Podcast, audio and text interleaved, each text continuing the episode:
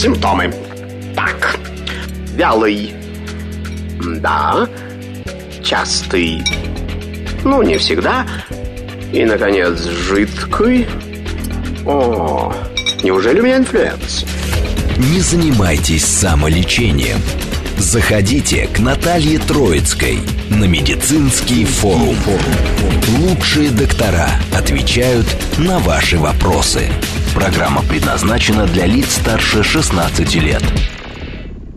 Всем доброго дня, медицинский форум открывается. С вами Наталья Троицкая. Рада всех-всех приветствовать, дорогие друзья мои. Итак, напоминаю координат нашего эфира. Присоединяйтесь, задавайте вопросы. СМС-сообщение плюс семь девятьсот двадцать пять восемь восемь восемь восемь девяносто четыре восемь. Звонок в студию плюс семь четыре девять пять семь три семь три девяносто четыре восемь. Телеграмм говорит МСК Бот, Твиттер говорит МСК. О чем мы сегодня поговорим? О здоровье наших ненаглядных глаз, без которых жизни полноценной, красивой, именно душевной, открытой нет. О том, как сохранить зрение. Если есть проблема, узнаем, что с этим делать. Современные методы и диагностики, и лечения заболеваний. В общем, все-все-все обо всем поговорим. Но хочу представить нашего гостя, кто будет на все ваши и мои вопросы отвечать. На связи с нашей студией Анна Владимировна, э, Анна Владимировна Русановская, врач-офтальмолог, кандидат медицинских наук 52-й городской клинической больницы, рядышком, практически рядышком с нами. Анна Владимировна, здравствуйте. Здравствуйте, здравствуйте. Анна Владимировна, начинаем с наиболее частых заболеваний глаз у взрослых. Какие? Что? Ну, на сегодняшний день все-таки на первом месте это у нас э, близорукость, а дальше катаракта, потом глаукома, нарушение э, возрастная макулярная дегенерация, нарушение в центральной зоне сетчатки. Ну, вот основные такие. Угу. А, а вот если по возрастам разнести их можно, либо вот мы просто к чему говорим? Мы же профилактики сегодня тоже будем говорить. Потому что mm-hmm. многие забываются, а по факту попадают к врачу, когда уже там, о, да не знаем, поможет ли операция. Как часто и в каком возрасте надо посещать офтальмолога? Напомним еще раз, мы 100 миллионов раз об этом говорили, 100 миллионов первый раз скажем еще раз. Ну, конечно, с э, возрастом э, количество заболеваний глаз увеличивается.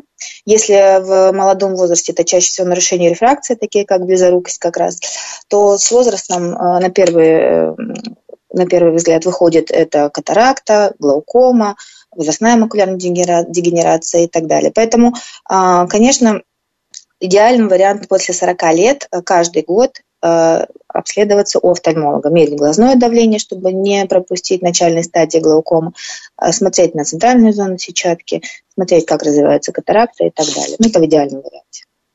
Угу. Это, это если ничего не беспокоит после 40 да. лет. А так, да. если вдруг какие-то такие неприятные симптомы, вот, вот как вот э, понять, что с глазами все-таки что-то не так? Потому что и в 30-40 лет. Почему? Я по себе даже говорю, что иногда какая-то вот у меня тут целый год какая-то мушка перед глазом была. Ну, вы думаете, я дошла до офтальмолога? Нет, конечно. Почитал в интернете, думаю, ничего страшного, какая-то черная мушка летает и летает. Но Но потом дошла, конечно, меня поругали там немножко. Вот. Э, а вообще, в принципе, вот, вот какие симптомы, наверное, нехорошие, что действительно надо бежать врачу? Я, наверное, начну с самых таких грозных э, болезней глаз, которые действительно можно как бы узнать в начале их развития и предотвратить серьезные последствия. А, начну с э, отслойки сетчатки а, так как это заболевание, которое требует экстренной помощи, и э, мало кто знает, как можно сама э, диагностировать начальные этапы отслойки сетчатки и избежать, может быть, большой операции.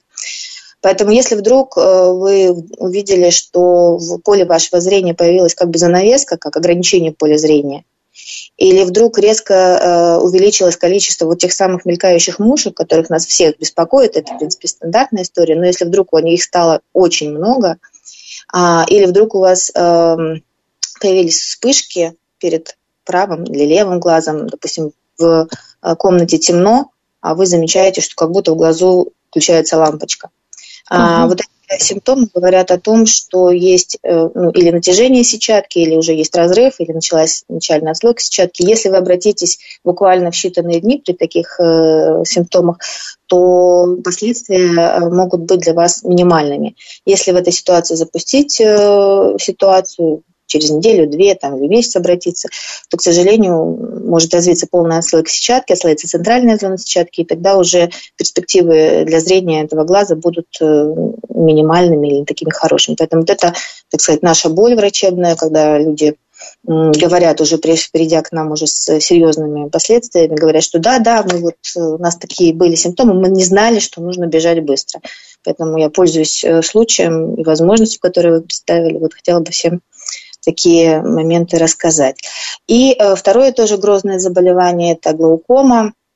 Чаще всего э, человек, когда не знает о том, что у него глаукома, он может заметить, что, ну это уже при достаточно высоком давлении в глазу, вокруг э, света, источников света, лампочки появляется такой, как ореол гала. Это связано с отеком роговицы, который в такой ситуации возникает. Это так, тоже... Анна Владимировна, Ау. вы где? Куда-то вы исчезли на самых, самых нужных, необходимых Я... симптомах глаукомы, которые мы должны знать. Какие-то, Ау. наверное, проблемы со связью. Я думаю, сейчас обязательно, Аня Владимировна, мы еще раз свяжемся, куда-то она исчезла, перезвоним. Друзья мои, я напоминаю, что мы работаем в прямом эфире. И программа у нас очень интересная сегодня про заболевание глаз. А, Анна, вас хорошо слышит? Это у меня проблемы со связью, да? Я, я вас прекрасно слышу. Вот, чудесно. Значит, это я пропустила. Итак, еще раз о симптомах глаукомы. Можем повторить? Э, да, это вот те симптомы, когда говорят уже о достаточно высоком давлении. А, это появление гала вокруг э, источника света. А, ну, если вы уже это заметили, там тоже надо бегом бежать к врачу. Но вообще глаукома коварна тем, что при начальных стадиях, когда еще можно как бы предотвратить развитие более серьезных э, последствий, она бессимптомна. И поэтому так важно раз в год обследовать глазное давление, чтобы не пропустить у себя это заболевание. Но если вдруг у вас, вы заметили, что появилось вокруг источника света такой ореол а, гала, тогда надо тоже бегом бежать к врачу, смотреть глазное давление, мерить глазное давление. Вот, вот такие... обязательно. Угу. Анна Владимировна, ну и, конечно же, осмотр у офтальмолога, это не то, что пробежал, э, посмотрел, там зрение проверил, а действительно полноценное нужно закапывание капель, правильно? Как да. раз э, все как нужно. Да, на осмотр офтальмолога нужно выделить время своей жизни, скажем так, записаться к офтальмологу. И, конечно, полный осмотр с расширенным зрачком очень важен, потому что можно на узкий зрачок не, можно не увидеть, невозможно увидеть дегенерации сетчатки периферических, которые потом могут привести к отслойке сетчатки. Поэтому, ну и много других э, изменений на глазном дне – а, которые хорошо бы обнаружить в начальных этапах. Поэтому ну, это несложно, и я думаю, что каждый человек, заботящийся о своем здоровье, раз в год может себе позволить прийти на полный осмотр офтальмолога. Обязательно. Вот, кстати, перед эфиром мы с вами говорили по поводу заболеваний, которые влияют на здоровье глаз. И вот именно при каких-то заболеваниях поражаются глаза. Я бы хотела, чтобы вы вот еще раз э, для всех слушателей перечислили. А, а это значит, что если у вас есть какое-то хроническое заболевание, есть какое-то наследственное заболевание, то вы должны чаще показываться в более молодом возрасте, как я понимаю, к офтальмологу. Ну и плюс, кстати, вот сразу вопрос коронавирусной инфекции. Вообще как? Э, вы 52-я больница работает с самого начала и круглосуточно всегда а с коронавирусной инфекцией. Как там э, глаза поражаются? А, ну, давайте начнем с э, заболеваний, которые, при которых поражаются глаза вне э, коронавируса, скажем так. Но основное, конечно, самое грозное заболевание – это сахарный диабет. А, и люди, у которых обнаружили сахарный диабет, как правило, это могут быть и люди молодого возраста, и дети, и в зависимости от типа диабета, и люди в возрасте. Обязательно, ну, есть такой рубеж, там, ну, при обнаружении, скажем так, нужно, чтобы офтальмолог вас посмотрел. Ну и дальше больше пяти лет, если у вас есть сахарный диабет, то там, конечно, осмотры ежегодно обязательно. Ну, а вообще, в принципе, если есть э, сахарный диабет, лучше смотреть раз в год глаза, нет ли поражения уже сосудов э, сетчатки. Потому что тоже иногда мы не, не замечаем каких-то изменений, кажется, что все хорошо, а там уже процесс идет. Поэтому обязательно а, при люди, имеющие сахарный диабет в своем как бы, соматическом состоянии, должны показываться и офтальмологу тоже. Ну, как правило, uh-huh. доктора, доктора, врачи, эндокринологи говорят об этом, но а, своим пациентам, но не все доходят до нас. А uh-huh. много еще других заболеваний, это ревматоидный артрит, вообще заболевания соединительной ткани, тоже часто осложняются воспалительными процессами хроническими глаз, э, тиреидит, э, заболевания щитовидной железы и так далее. Ну, достаточно большой спектр общих заболеваний, которые могут привести к изменениям в глазах. Но, наверное, самый распространенный все-таки это сахарный диабет.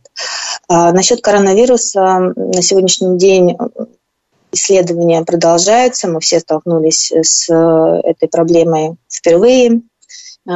Считается, что одним из проявлений коронавируса может быть и конъюнктивит. Угу. Ну, достаточно, мы в своей практике это видим достаточно редко. Из осложнений коронавируса, э, которые поражают глаза, это тромбозы. Ну, вообще коронавирус, к сожалению, влияет на свертываемую систему крови, и в том числе, как на, всю, на весь организм, в том числе и на глаз. Мы видим тромбозы центральной вены сетчатки а, разные. Поэтому ну, это тоже не так часто бывает. Это встречается сейчас, но сказать, что это у каждого пациента, который у нас э, госпитализирован, мы такого не можем, пока исследование продолжается. Угу. Ну, я понимаю, что при ослабленном иммунитете, конечно, тут уже немножко поговорим об инфекционных э, болезнях глаз. Ослабляется иммунитет, все, что хочешь. Вот мы вчера про герпес, вирусную инфекцию говорили. Конечно, все, что хочешь, на все органы на глазах в том числе цепляется. Вот это правда все-таки или нет? Ну, э, инфекционное поражение глаз имеет э, как бы два пути поражения. Это первый конъюнктивит, самое частое, скажем, поражение, воспалительное поражение глаз. Это, скажем, каждый из нас с этим встречался, когда где-то грязной рукой потер глаз, и вот воспаление, покраснел глаз, э, начинается слезотечение, гнойное отделяемое и так далее. А вот. Это такая как бы патология, которая лечится офтальмолога по месту жительства, течение недели-двух и, в общем-то, забывается об этом. А, но важно тоже если у вас такие симптомы появились, все-таки дойти до врача, не заниматься самолечением, потому что причинами это может быть и народное тело в глазу, которое нужно достать, а вы сами это не сможете никак диагностировать.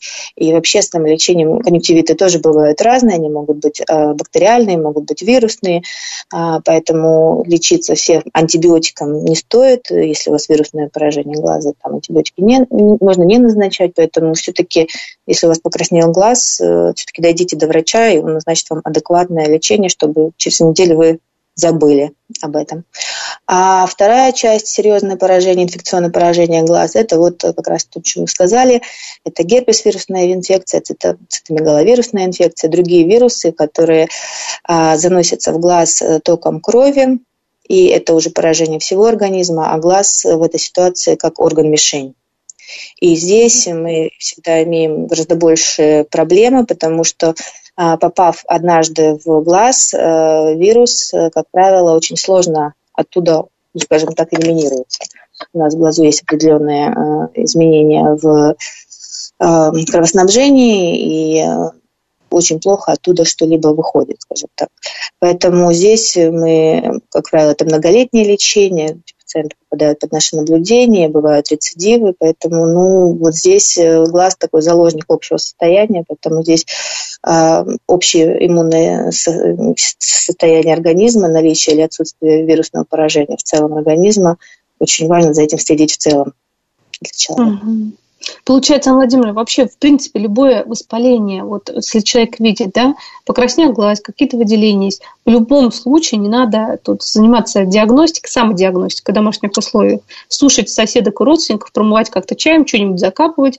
У нас же сейчас можно в аптеку сходить, конечно же, понятно, купить любой препарат, как фармацевт посоветует, закапать и все. То есть вот этим заниматься не надо, потому что мы не знаем, что такое на самом деле с глазом происходит. А да, абсолютно. Абсолютно вы правы, это прям может серьезно как бы осложнить ситуацию и привести к очень э, плачевным последствиям. Мы, к сожалению, это довольно часто видим. Поэтому ну, зайдите к офтальмологу, это не, не, сложно, и врач посмотрит вас под э, микроскопом, под щелевой лампой и скажет уже причину э, той, той симптоматики, которая у вас есть. Это очень важно. Не занимайтесь в этой ситуации самолечением, вы никогда не сможете сказать точно, что происходит с глазом. Спасибо большое. Ну так, переходим мы уже к неинфекционным заболеваниям глаз, которых действительно много, с которого мы начали. Сейчас поговорим и отслойки сетчатки, которые прям вот частое состояние. Мы уже, в принципе, симптомы сказали отслойки сетчатки, да, действительно, которые должны не то, чтобы там человека как-то э, самоорганизовать ближе к врачу, а прям бегом ближе к врачу э, человек должен бежать, чтобы уже офтальмолог решил, что с этим делать. Как правило, смотрите, вот эти симптомы есть. Если у человека есть отслойки сетчатки, э, кстати, о причинах мы не поговорили, почему они возникают, потому что они же в любом возрасте могут, к сожалению, возникнуть. Это травмы? Что это может быть? Почему? А, ну, сейчас мы говорим, есть разные типы отслоек сетчатки. Сейчас мы говорим с вами о, той, о том типе отслойки сетчатки, который возникает в связи э, в связи с разрывом на сетчатке и который требует э, экстренного лечения. Другие uh-huh. типы сетчатки, они все-таки, э, там есть время. А вот этот тип отслойки сетчатки, который возник в связи с э, формированием разрыва на сетчатке, он связан с, э, ну, скажем так, с особенностями э, строения глаза у конкретного человека. А стекловидное тело, гель, который заполняет наш глаз, он крепится к, э, стекло, к сетчатке и во время отслоения а, стекловидного тела тянет за собой вот э, ту самую сетчатку и формирует разрыв. А, а, с этим состоянием, как бы, это особенности генетические крепления стекловидного тела к сетчатке, которые были у этого человека всю жизнь, но просто в данный момент это проявилось. Есть еще там атрофические разрывы, но в любом случае это такая запрограммированная ситуация, которая в, части, в ряде случаев это можно предотвратить э, лазерной коагуляцией сетчатки, если разрыв происходил по дегенерации сетчатки. Но, к сожалению, мы э, довольно часто видим разрывы сетчатки, которые произошли без э, каких-либо дегенераций, то есть на живую сетчатку. Поэтому здесь на 100% обезопасить себя от этого никто не может из нас. Угу. Только зная симптомы, это уже экстренные, и почаще ходя к врачу. Это плановые, правильно? Хотя бы раз в год мы уже об этом говорим, нужно но после 40 лет обязательно ходить к офтальмологу, не забывать, чтобы потом уже не расхлебывать последствия. А, кстати, какие последствия бывают, когда человек уже вот множественные разрывы? Эм, если, если сформировался разрыв э, на сетчатке, и человек пришел, когда отслойки сетчатки не произошло еще, то здесь, э, в общем-то, благоприятная ситуация. Почему вот я сейчас вам говорю о том, что важно, дни важно в этой ситуации – тогда можно сделать э, лазерную коагуляцию сетчатки, обойтись, так сказать, малой кровью, и на этом проблема, в общем-то, ну, закончится, человек будет наблюдаться. Но если уже произошла отслойка сетчатки, то там мы, мы можем только хирургическим способом помочь. Это большая довольно операция. И э, если это свежая отслойка сетчатки, сетчатка может разложиться и закончится все одной операцией. Но если это а, старая отслойка сетчатки, которая там месяцами люди ходят, думают, что все хорошо, или там не обращают особо на это внимания. Там, к сожалению, совершенно другая э, другие прогнозы, другая ситуация. Там требуется иногда не одна, а несколько операций. Как правило, а, вернуть зрение как, таким, какое оно было, невозможно, потому что погибли нервные клетки без питания, потому что сетчатка, которая отслоилась, она теряет питание. И, соответственно, как вот, ну, любая, любая ситуация в нашем организме, без питания клетки погибают. А вот, поэтому в такой ситуации мы чаще говорим о сохранении глаза как органа. Поэтому, чтобы не доводить до таких э, ситуаций, важно обратиться вовремя, чтобы мы идеальным вариантом мы э, успели сделать лазерную коагуляцию, когда сетчатка еще не отслоилась. Спасибо большое. Вопрос от слушателя. Добрый день. Лечится ли синдром Эйди зрачковый синдром? О, я впервые про такое слышу. А, на сегодняшний день э, нет. Это вам надо будет обращаться все-таки к, в э, институты, угу. в, монопрофильной клиники. У нас клиника многопрофильная, мы заточены на такую более обширную помощь. Поэтому в данности с таким синдромом обратитесь к в институты. Три института в Москве, лучше там. Но там лечат, да, в институтах? То есть это, этот синдром просто наблюдают, либо лечат, либо вылечивается полностью. Что это за синдром такой? Впервые тут слышу про него. А, ну, это изменение а, состояния а, зрачка. Ну, там uh-huh. долго рассказывается, на самом деле, врожденная история, но как бы полного излечения такого синдрома нет. Здесь чаще всего наблюдение и такая как бы, симптоматическая помощь. Угу. Так, следующий вопрос. Начался конъюнктивит после операции катаракты. Вибамокс и индокалир не подошли. Закапываю офтальмоферон и комистин уже 13 дней. Краснота пока не проходит. Проходит только днем, вечером опять краснеет. Это такой процесс лечения. Что делать?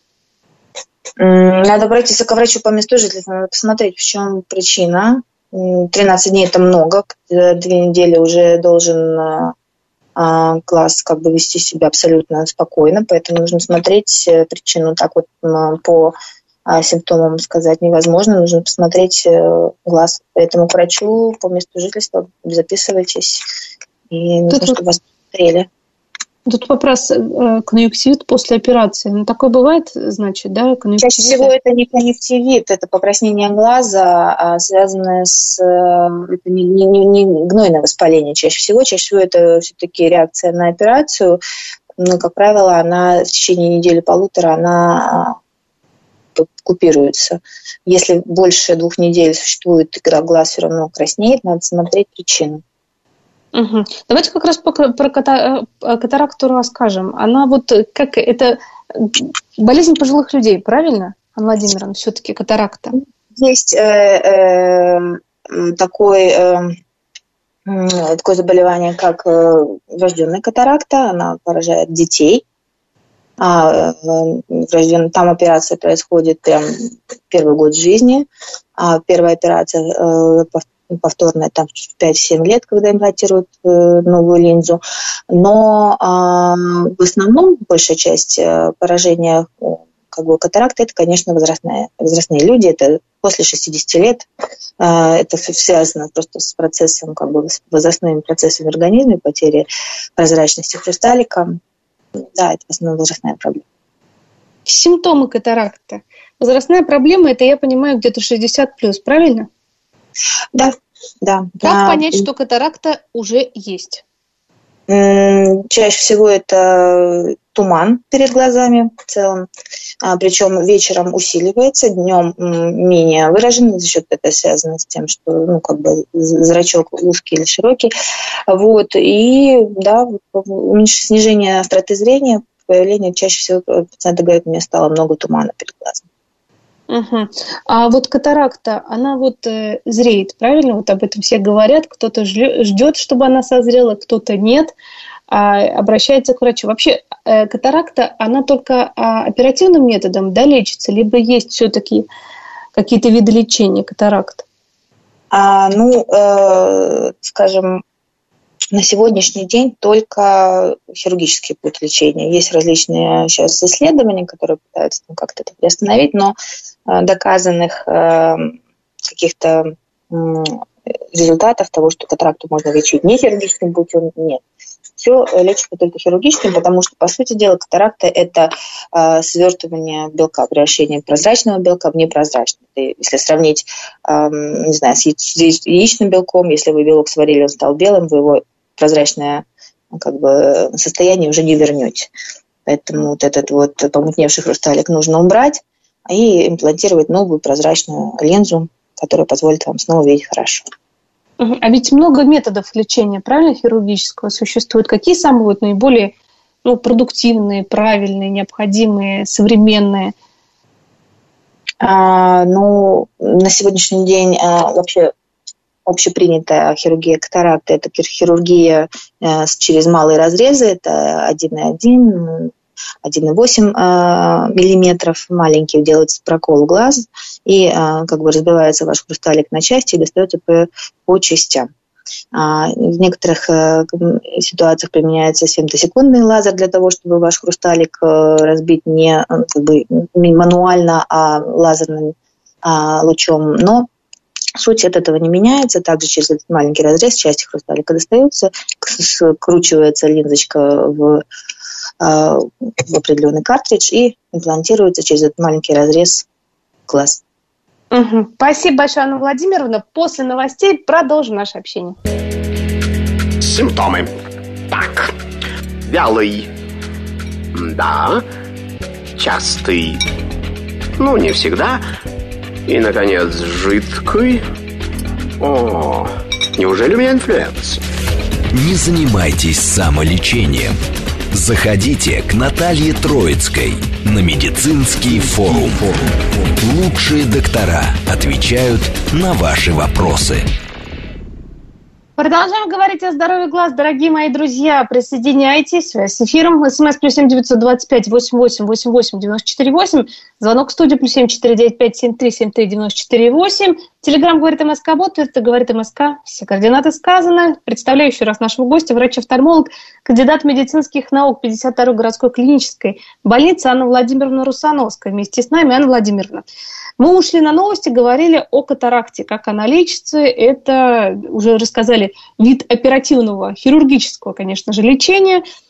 Коснемся глаукомы. Что это за заболевание такое? Кто чаще им страдает? И, в общем-то, признаки глаукомы. Они вообще похожи глаукома с катарактой как-то? Э, нет, это совершенно два разных э, заболевания. Часто, к сожалению, их путают, но если катаракта э, как бы лечится и э, можно вернуть зрение человеку, даже если он mm-hmm. пришел к нам абсолютно не видящий ничего, то э, глаукома это очень коварное заболевание, которое, если приводит к слепоте, э, это слепота безвозвратна, к сожалению. Поэтому вот с глаукомой шутки плохи, и еще э, коварная она тем, что на начальных стадиях она никак не проявляется. А вы можете значит, у вас глаукома только если вы ходите в, в больницу к офтальмологу и раз в год мерите глазное давление, хотя бы раз в год. А, поэтому вот здесь э, очень важно себя в этом убедить, что это необходимо, и делать это, потому что глаукома съедает, скажем так, поле зрения. Связано это с тем, что повышается, нарушаются пути оттока с возрастом, скажем, а, жидкости. У нас глаз, глаз устроен так, что в нем каждый день вырабатывается жидкость и оттекает. А если жидкость вырабатывается, а пути оттока забиваются и перестают работать, повышается глазное давление, и зрительный нерв пережимается как удавкой. Соответственно, он перестает питаться, и происходит атрофия зрительного нерва, связанная с глаукомой, глаукомная атрофия, и э, человек в этой ситуации слепнет безвозвратно. Поэтому э, эту ситуацию можно предотвратить только таким способом, чтобы узнать э, о том, что высокое давление на ранних стадиях, закапываются капли специальные. Э, и очень важно, что если вам доктор назначил э, капли, снижающие глазное давление, это ваши капли на всю жизнь. Они могут меняться, там, добавляться, меняться название капель, группа капель, но нельзя самостоятельно их себе отменять. К сожалению, мы сталкиваемся с ситуациями, когда пациентам назначают э, врачи по месту жительства капли от давления, люди прокапали один флакон и решили, что они выздоровели и отменяют себе капли. Так вот, э, глаукома и капли от давления – это та ситуация, которая, которая, если вам поставлена глаукома, то это навсегда.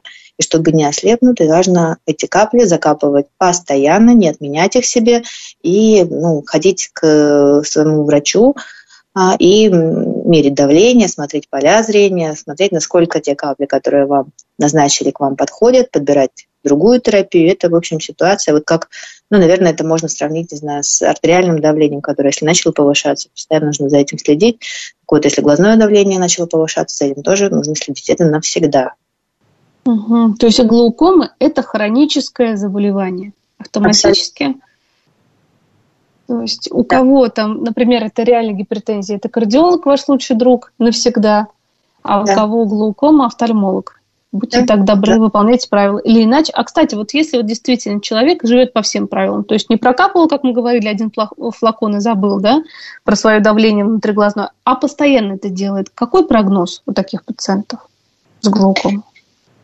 Такой сложный вопрос, потому что, к сожалению, глаукома все равно это прогрессирующее дегенеративное заболевание, оно все равно прогрессирует, это его как бы свойство только если э, человек контролирует давление, делает все необходимое для того, чтобы давление было хорошим, то прогрессирование происходит медленно или крайне медленно. И э, нарушение в полях зрения, усужение полей зрения будет проходить десятилетиями. Есть пациенты, которые 10 и 15 лет после э, установки такого диагноза видят и, в общем-то, неплохо ориентируются, потому что поля зрения довольно широкие еще. Поэтому перспективы при эм, нормальном лечении, при наблюдении за глаукомой довольно радужные. А, но надо понимать, что это, к сожалению, дегенеративный процесс, который все равно будет идти, только вопрос э, скорости его.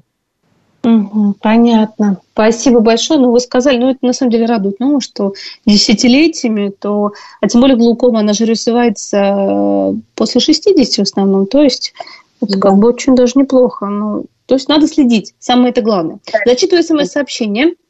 Вечером при боковом зрении стали мелькать молнии что-то мешать в глазу. Утром ничего не изменилось, стало уже все намного лучше. На следующий день опять такая же ситуация. К врачу пока не обращал, что это может быть. Ну, вот как раз э, это может быть та ситуация, о которой мы с вами уже говорили. Э, может быть натяжение или формирование разрыва на периферии сетчатки. Поэтому я крайне рекомендую автору этого сообщения сходить к офтальмологу. Э, и не просто к офтальмологу, а к офтальмологу, который посмотрит э, глазное дно на широком зрачке. И скажет, есть ли там какие-то как бы, дегенерации, и если чтобы не сформировался тот разрыв, по которому мы говорили. Молнии сверкание молнии э, в глазах – это признак того, что есть натяжение сетчатки, которое нервный импульс передается в головной мозг. Поэтому обязательно сходите к врачу, посмотрите сетчатку на широкий зрачок. Угу. А, тут спрашивают, есть ли вменяемые отечественные производители линз? Это я понимаю как раз при, про катаракту тут вопрос, про операции. Отечественные производители, знаете, Анна Владимировна, есть хорошие?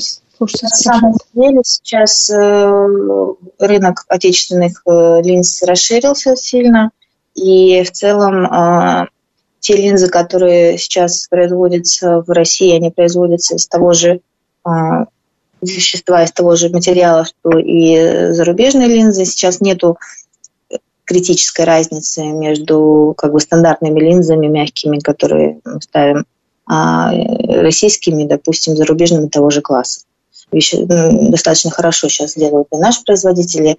Их э, не один, не два, их достаточно много.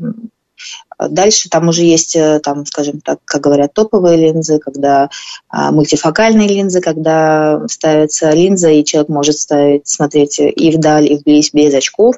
Здесь уже, конечно, да, э, преимущественно у э, немецких линз, у американских линз, а стандартные линзы, которые монофокальные, а, сейчас, в общем-то, серьезной разницы мы не видим между зарубежными производителями и нашими производителями. Ну, здорово. Так, следующий вопрос от Александра. Бабушка с глаукомой ходила в частную клинику и ставила три укола за 24 тысячи. Потом узнала, что это делают по УМС, по квоте. Расскажите это слушателям, пожалуйста. Наверное, не с глаукомой, а с возрастной макулярной дегенерацией. Ну вот, не знаю, глаукома написано, Александр написал такое. Но, может быть, он не совсем в курсе, что за заболевание. Какие-то вот уколы. При глаукоме три укола не ставят, это не та патология. Там другой тип лечения. Как правило, вот про три укола говорят люди, у которых возрастная макулярная дегенерация, изменения в центральной зоне сетчатки, приводящие к формированию необразованных, новообразованных сосудов под сетчаткой, мембраны. И здесь эти уколы направлены на то, чтобы а, сделать, э, как бы уменьшить активность этих сосудов и не сформировался рубец под сетчаткой, который снизит э, центральное зрение.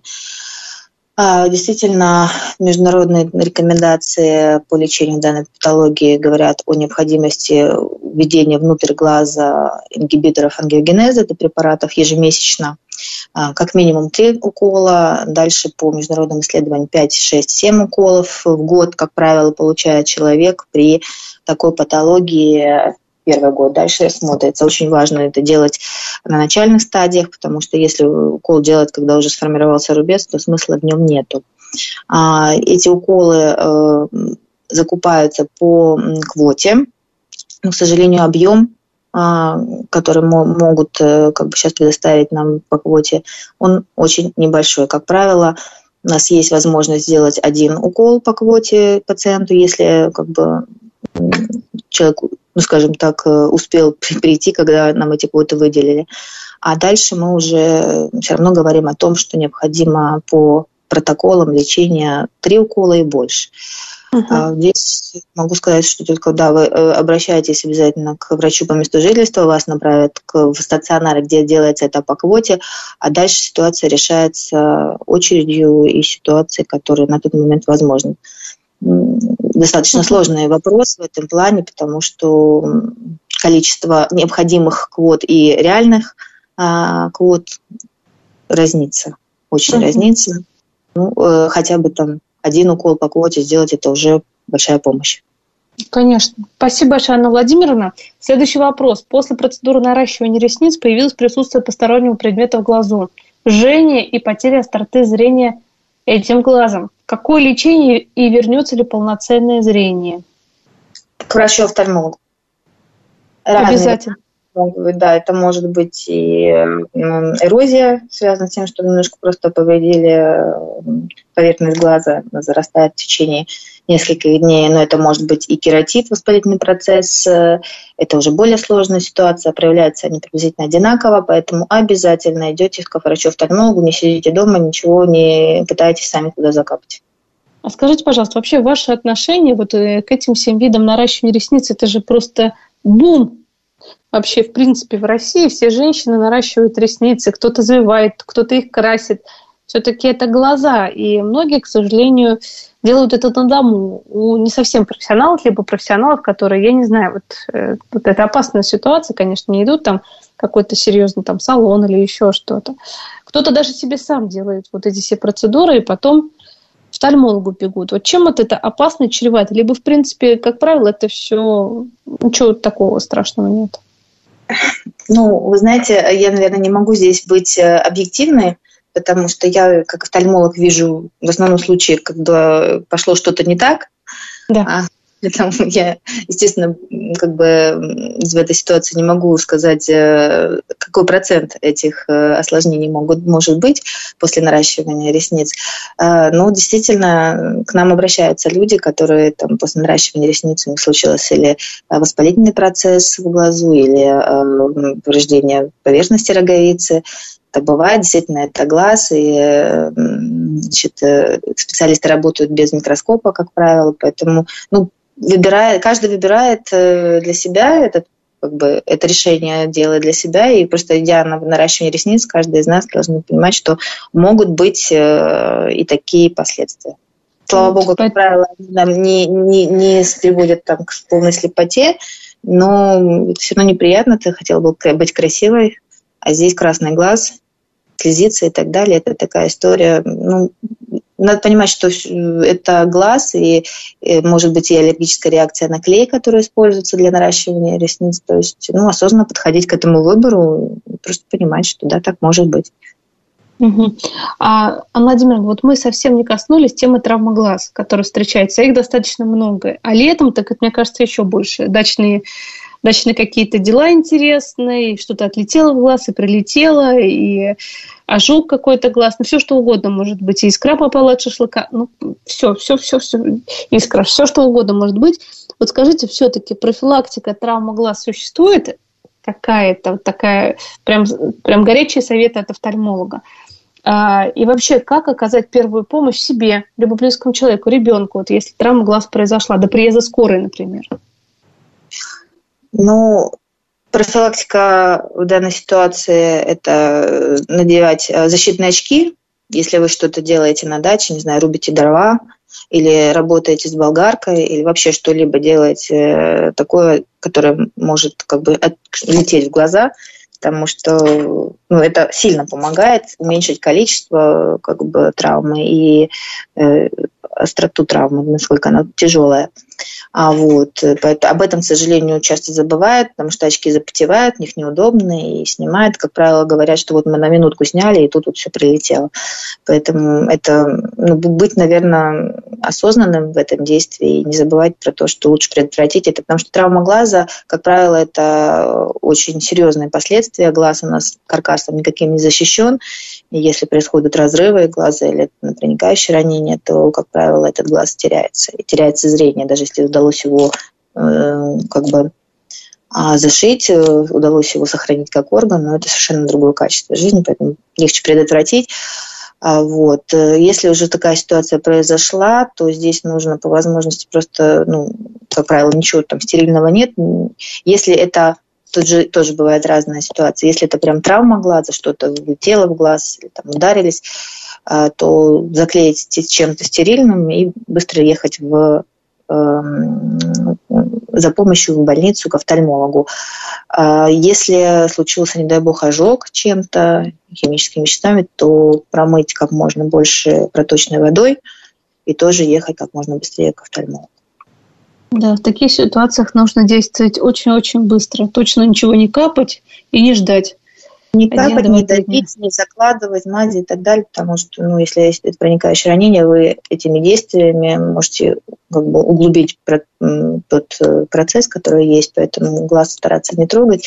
Исключение только ожог. Ожог, конечно, чем быстрее вы а, большим количеством воды промыли глаз, тем меньше тот э, агент, который попал в глаз, будет дальше поражать глаз. Но даже промыв глаз, нужно срочно ехать к врачу, потому что ожоги имеют, ну, скажем так, длительное действие, он будет проявляться в течение нескольких дней, особенно ожог кислотой. Угу. Еще Ой, спасибо большое. Вопрос от слушателя вчера. А, хоть при открытых, хоть при закрытых глазах при движении зрачков влево вижу, как появляются светящиеся точки. Первый раз со мной такое. Появились ни с того ни с сего. Не падало, не стукало 66 лет. Уже второй день такой. Боли, ни покоя нет. Что это может быть? Ну, как правило, при а, закрытых глазах этого незаметно для врача, для пациента при открытых глазах, особенно при а, ну, как бы взгляде на светлые какие-то предметы, на может, светлые обои, если есть движущиеся такие как бы точки перед глазом, как правило, это процесс формирования отслойки стекловидного тела, а, и все равно нужно, чтобы посмотрел врач, потому что в момент формирования отслойки стекловидного тела стекловидное тело может потянуть за собой сетчатку, как мы с вами говорили, и тут э, нужно предотвратить эту ситуацию, поэтому лучше все-таки, чтобы вас посмотрели на широкий зрачок. Спасибо большое. Вы, кстати, не коснулись мы совсем э, темы. Вот вопрос от слушателя. Что такое диабетическая ретинопатия? Поставили сестре. Что с этим делать? Каков прогноз этого заболевания? Давайте поговорим об этом. Диабетическая ретинопатия. От чего? Mm. Это как раз сахарный диабет ведь? Да, это последствия сахарного диабета, это как бы повреждение глаза в связи с э, диабетическими изменениями в организме. И здесь э, тоже длительный и многоэтапный процесс лечения – диабетическая ретинопатия имеет несколько, несколько стадий, скажем так. А, какие-то начальные стадии требуют наблюдения и э, стабилизации э, общего состояния, то есть это все-таки последствия. Если началась диабетическая ретинопатия, как правило, это декомпенсированный диабет, то есть он говорит о том, что э, сахара у человека прыгают, нестабильные. То есть если это начальная стадия диабетической ретинопатии, это наблюдение и стабилизация общего состояния. Но если э, процесс уже э, зашел дальше, а, появились новообразованные сосуды, там тоже э, в зависимости от этапа а, Следующим, скажем так, после наблюдения этап – это панретинальная лазерная коагуляция, то есть это многоэтапное лазерное лечение глаза, которое способствует как бы уменьшению кислородного голодания глаза и улучшению прогнозов дальнейших. А если и на этом этапе человек не пришел к врачу, дальше уже более серьезное осложнение диабетической ретинопатии – это аттракционные отслойки сетчатки, гемофтальмы, разлияния внутрь глаза, они требуют уже хирургического лечения тяжелого, но это уже такие как бы терминальные стадии этого процесса. И, ну, скажем, очень обидно, когда э, человек, живущий там в Москве, не обращался к врачу и пропустил все те этапы, когда можно было обойтись просто лазерной коагуляцией, и человек бы видел. Поэтому здесь очень важно то, о чем мы снова с вами говорили, наблюдаться раз в год, а если там в зависимости от стадии диабетической ретинопатии, это раз в полгода, и на, на, на правильных этапах начать э, э, лазерное лечение. Также при диабетической ретинопатии в части случаев необходимы уколы, про которые мы с вами говорили, uh-huh. но это там немножко другие схемы, но это все вам расскажет э, уже врач. Ваша задача наблюдаться, не сидеть дома. В целом, если э, человек занимается э, состоянием своих глаз, диагноз диабетическая ретинопатия, он не фатальный, он не снижает э, сильно зрение, если вовремя все делать. Да, и, главное... конечно, да, извините, перебила. И, конечно, Да-да. основная ситуация здесь э, стабилизация общего состояния. Мы заложники дестабилизации соматического сахарного диабета, уровня сахаров и так далее. То есть следить не только за своими сахарами, да, за своим самочувствием, наблюдать эндокринолога, тем более эндокринолог, как правило, же они же настороженные, правильно? То есть вам надо э, сходить к офтальмологу. Пожалуйста, вот вам говорят, это надо обязательно сходить, чтобы знать, есть ли или нет, какой-то процесс начался, либо нет. А если он начался, то можно его спокойно затормозить, правильно? На начальных стадиях и как бы как хроническая вторая э, болячка появилась, правильно? Да. Наблюдаться. Это самое да. главное. Потому что прогноз, вот сейчас слушайте как раз про прогноз, э, спросил, диабетическая ретинопатия. Тут вот прогноз зависит от вашего, от вашего решения заботиться о своем здоровье. Чем быстрее, тем лучше и как бы для вас, для вашего зрения, для вашего общего состояния. Спасибо большое. Тут вопрос от слушателя пришел. Добрый день, помогите, пожалуйста, возможно ли оперативная коррекция зрения при наличии патологии – скобочках, астигматика, амблиопия с раннего детства. Сейчас мне 36. Левый глаз по таблице 0,1. Параметры зрения в следующем фото, но вот фото в Телеграм почему-то не пришло. Ну вот давайте про вот эти патологии поговорим. Возможно ли коррекция зрения оперативная, спрашивают. А если, ну, я могу ориентироваться только на те данные, которые сейчас вот э, сказали, ну, конечно, uh-huh знаю, обследование. Но если есть э, амблиопия, а амблиопия – это такая ситуация, когда глаз с детства не научился смотреть. Но глаз развивается не только внутри, э, ну, внутриутробно, но и в процессе раннего развития. То есть до 6-7 лет э, происходит развитие сетчатки, и здесь очень важно, чтобы вот этот астигматизм, про который говорил пациент, это разные преломляющие силы в разных меридианах глаза, он корректировал коррегировался в детстве. Если он не коррегировался и, эм, по сути, не поступала информация на сетчатку в одну точку, не было фокуса, правильного фокуса на сетчатке, то вот эта центральная зона сетчатки, она не научается смотреть. И если есть такой диагноз амблиопия, то, как правило, э, даже если человек прооперируется, ну, он снимет очки. Ему не нужны будут очки, астигматизм можно убрать э, действительно оперативно с помощью лазерного, лазерной терапии, а, но острота зрения не повысится, будет э, такая же, как она была у него, допустим, в очках. Если в очках максимум человек видел 0,1, то даже после коррекции, то есть э, роговицы, коррекции вот этого астигматизма лазерным путем, зрение больше, больше чем тот же 0,1 вряд ли будет. Но это такая mm-hmm. общая информация, в конкретном случае надо смотреть, э, там, коррекция и так далее. Угу. Буквально минута до конца эфира, просто блиц вопрос от слушателей. Глаза потекли, покраснели, запись в поликлинику к врачу только через две недели. Как попасть к врачу, чтобы не запустить заболевание? Ну, есть э, экстренная помощь в офтальмологии Москвы. Идете в экстренную помощь, вам там принимают по факту обращения. Это так. Угу. Боткинская больница, э, по-моему, это, ну, надо уточнить, э, сейчас в связи с коронавирусом разные там есть изменения, но в Москве есть э, служба экстренной офтальмологии, куда обращаются с такими патологиями. Спасибо большое, Владимир. Вот буквально уже 20 секунд до конца эфира, к сожалению, Тут очень много вопросов, но мы скоро вернемся, правильно? Еще раз встретимся в эфире, ответим на все вопросы слушателей. И хочется, конечно, всем пожелать крепкого здоровья, чтобы зрение было всегда прекрасным, и настроение, и самочувствие, и все вокруг было замечательно и хорошо. На связи с нашей студией был врач-офтальмолог, кандидат медицинских наук 52-й клинической больницы Анна Владимировна Русановская. Спасибо вам большое и до свидания.